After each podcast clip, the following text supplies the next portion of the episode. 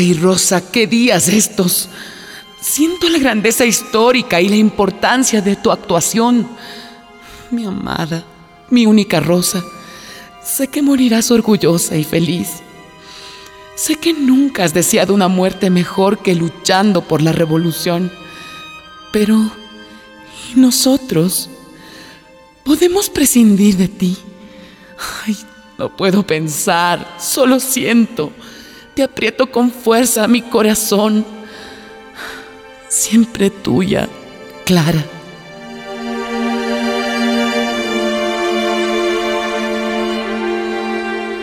Rosa Luxemburgo, capítulo 10.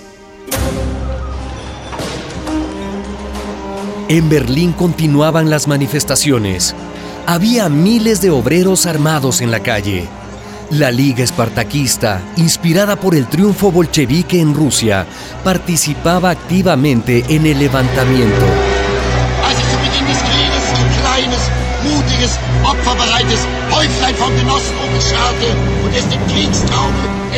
Pero el gobierno socialdemócrata de Friedrich Hebert había lanzado a la calle tropas y paramilitares con orden de reprimir sin contemplaciones la protesta popular. Cientos de personas fueron encarceladas, torturadas y asesinadas por dichos grupos paramilitares. Karl Liebknecht y Rosa Luxemburgo, principales dirigentes de la revuelta, eran buscados por toda la ciudad. En Berlín aparecían carteles. Si quieres pan, trabajo y paz, mata a Liebknecht y a Rosa Luxemburgo. Si quieres pan, trabajo y paz, mata a Karl Liebknecht y a Rosa Luxemburg. La gran prensa alemana se refería a ella como Rosa, la sanguinaria. En las caricaturas la ridiculizaban como una loca furiosa. Judía, polaca, socialista y mujer. En esos días, Rosa y Carl vivían escondiéndose. Cada noche dormían en un lugar distinto. Ya era evidente que el levantamiento popular había fracasado frente a la feroz represión del gobierno. La noche antes de su muerte, Rosa Luxemburgo escribió su último artículo que tituló El orden impera en Berlín. Era el 14 de enero de 1919. El pueblo es lo decisivo. El pueblo es la roca sobre la que se cimienta la victoria final de la revolución. El pueblo ha estado a la altura y de esta derrota florecerá la victoria. El orden impera en Berlín, dicen ellos. ¡Ay, estúpidos esbirros! El orden. El orden de ustedes está edificado sobre arena. Mañana la revolución se levantará vibrante al son de tambores y dirá, fui, soy y seré. Estaban escondidos en el barrio de Wilmersdorf en la calle Mannheimer número 43. ¿Tienes miedo, Rosa? Mucho. Yo también, pero no puedo decirlo. ¿Por qué? Los revolucionarios no podemos tener miedo. Así dice el manual. Ay, tonterías. Escucha. A ver. Cuando era niña, yo estaba convencida de que la vida la verdadera vida estaba en algún lugar, mucho más allá de los tejados. Y tú volaste lejos, muy lejos, y has vivido mucho. Pero quiero seguir viviendo, Car. Yo no quiero morir. Si fueras creyente, le rezarías a Dios, pero los comunistas no tenemos Dios. los primeros cristianos eran comunistas. ¿Qué dices? Comunistas fervientes. Lo ponían todo en común. ¿Y tú cómo lo sabes? Porque lo he estudiado. Pues eh, Marx dijo que la religión es el opio del pueblo. lo dijo de la religión que predican esos curas voceros de los ricos, de esos que viven a costillas del pueblo, predicando resignación y esquilmando a la gente con limosnas y diezmos, Carlos. Bueno, eso sí. Esos son la peor droga para el pueblo, sí. Pero Jesucristo dijo otra cosa. A ver, ¿y qué dijo Jesucristo tú que sabes tanto? Jesucristo maldijo a los ricos y bendijo a los pobres. Jesucristo le dijo a un burguesito que quería seguirlo, más fácil, más fácil entra un camello por el ojo de una aguja que ustedes en el reino de Dios. Lo que yo quiero es que nadie entre a buscarnos, ni un camello, ni los guardias.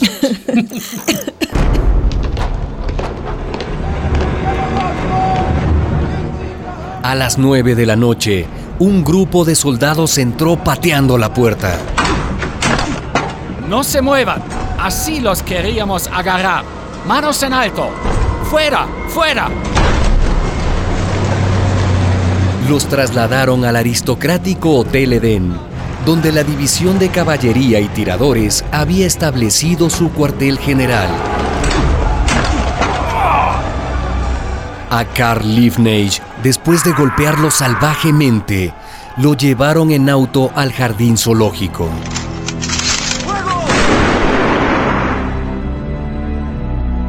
Y allí lo asesinaron. Le tocaba el turno a Rosa Luxemburgo. Ahí viene Rosita, la vieja puta. Erschießt sie, erhängt sie. Hängt sie endlich auf, diese Hure, Rosa Luxemburg. Erhängt sie, erschießt sie. Una multitud burlona y llena de odio se agolpaba en el vestíbulo del hotel. Rosa, demacrada, con los cabellos grises y revueltos, triste pero altiva, le sostuvo la mirada a los soldados y a los huéspedes. A empujones y puntapiés la arrastraron por los pasillos del hotel. ¿De quién es este zapato que se ha perdido? Miren. De la vieja puta. Un soldado le golpeó la cabeza con la culata del fusil. Rosa cayó al suelo. El soldado le propinó un segundo golpe en la sien. El rostro de Rosa Luxemburgo chorreaba sangre. La llevaron hasta la puerta trasera del hotel. Afuera esperaba un auto. La sentaron entre dos soldados. El ministro de guerra Gustav Noske había dado la orden. El teniente Kurt Vogel la ejecutó.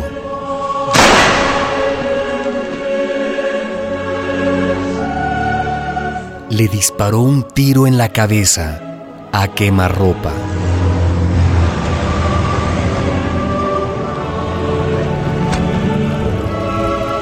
Después arrojaron su cadáver al canal Landberg de Berlín.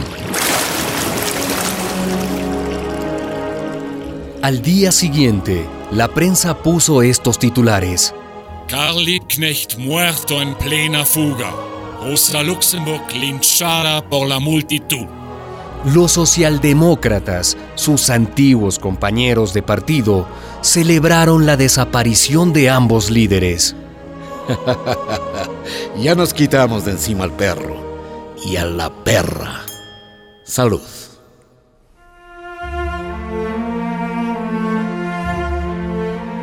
Leo Yogiges logró desenmascarar a los cómplices del crimen.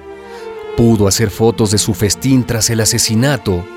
En bandera roja repitió las acusaciones hasta que por fin se inició un juicio que acabó en una farsa.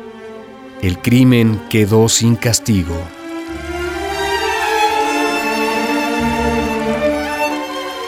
Pocos meses después, el 31 de mayo, se encontró el cuerpo de una mujer junto a una esclusa del canal berlinés. Se podía reconocer los guantes de Rosa Luxemburgo y parte de su vestido. Fue identificada por su amiga Matilde Jacob.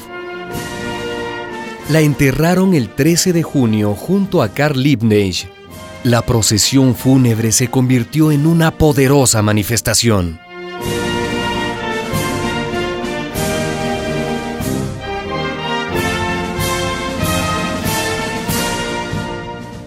En el puente donde los asesinos arrojaron su cuerpo al agua, siguen apareciendo, un día y otro, flores rojas.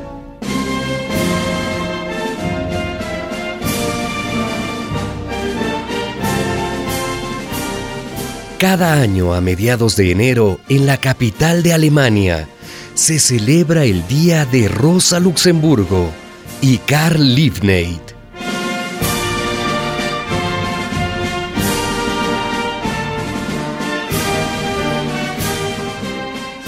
Eduardo Galeano la recuerda con estas palabras.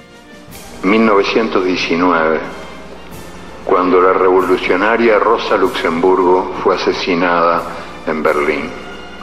Los asesinos la rompieron a golpes de fusil y la arrojaron a las aguas de un canal.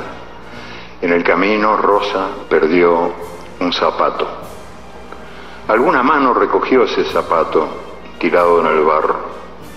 Rosa había vivido su vida entera peleando por un mundo donde la justicia no sería sacrificada en nombre de la libertad, ni la libertad sería sacrificada en nombre de la justicia. Cada día alguna mano recoge esa bandera tirada en el barro como el zapato.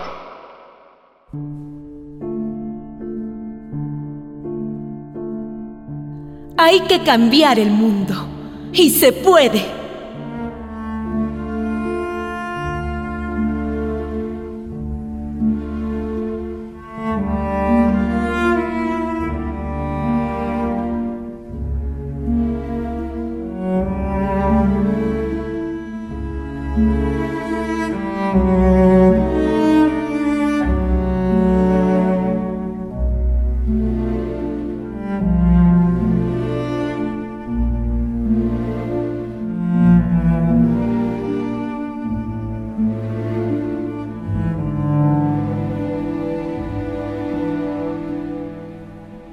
Una producción de la Fundación Rosa Luxemburg y radialistas apasionadas y apasionados.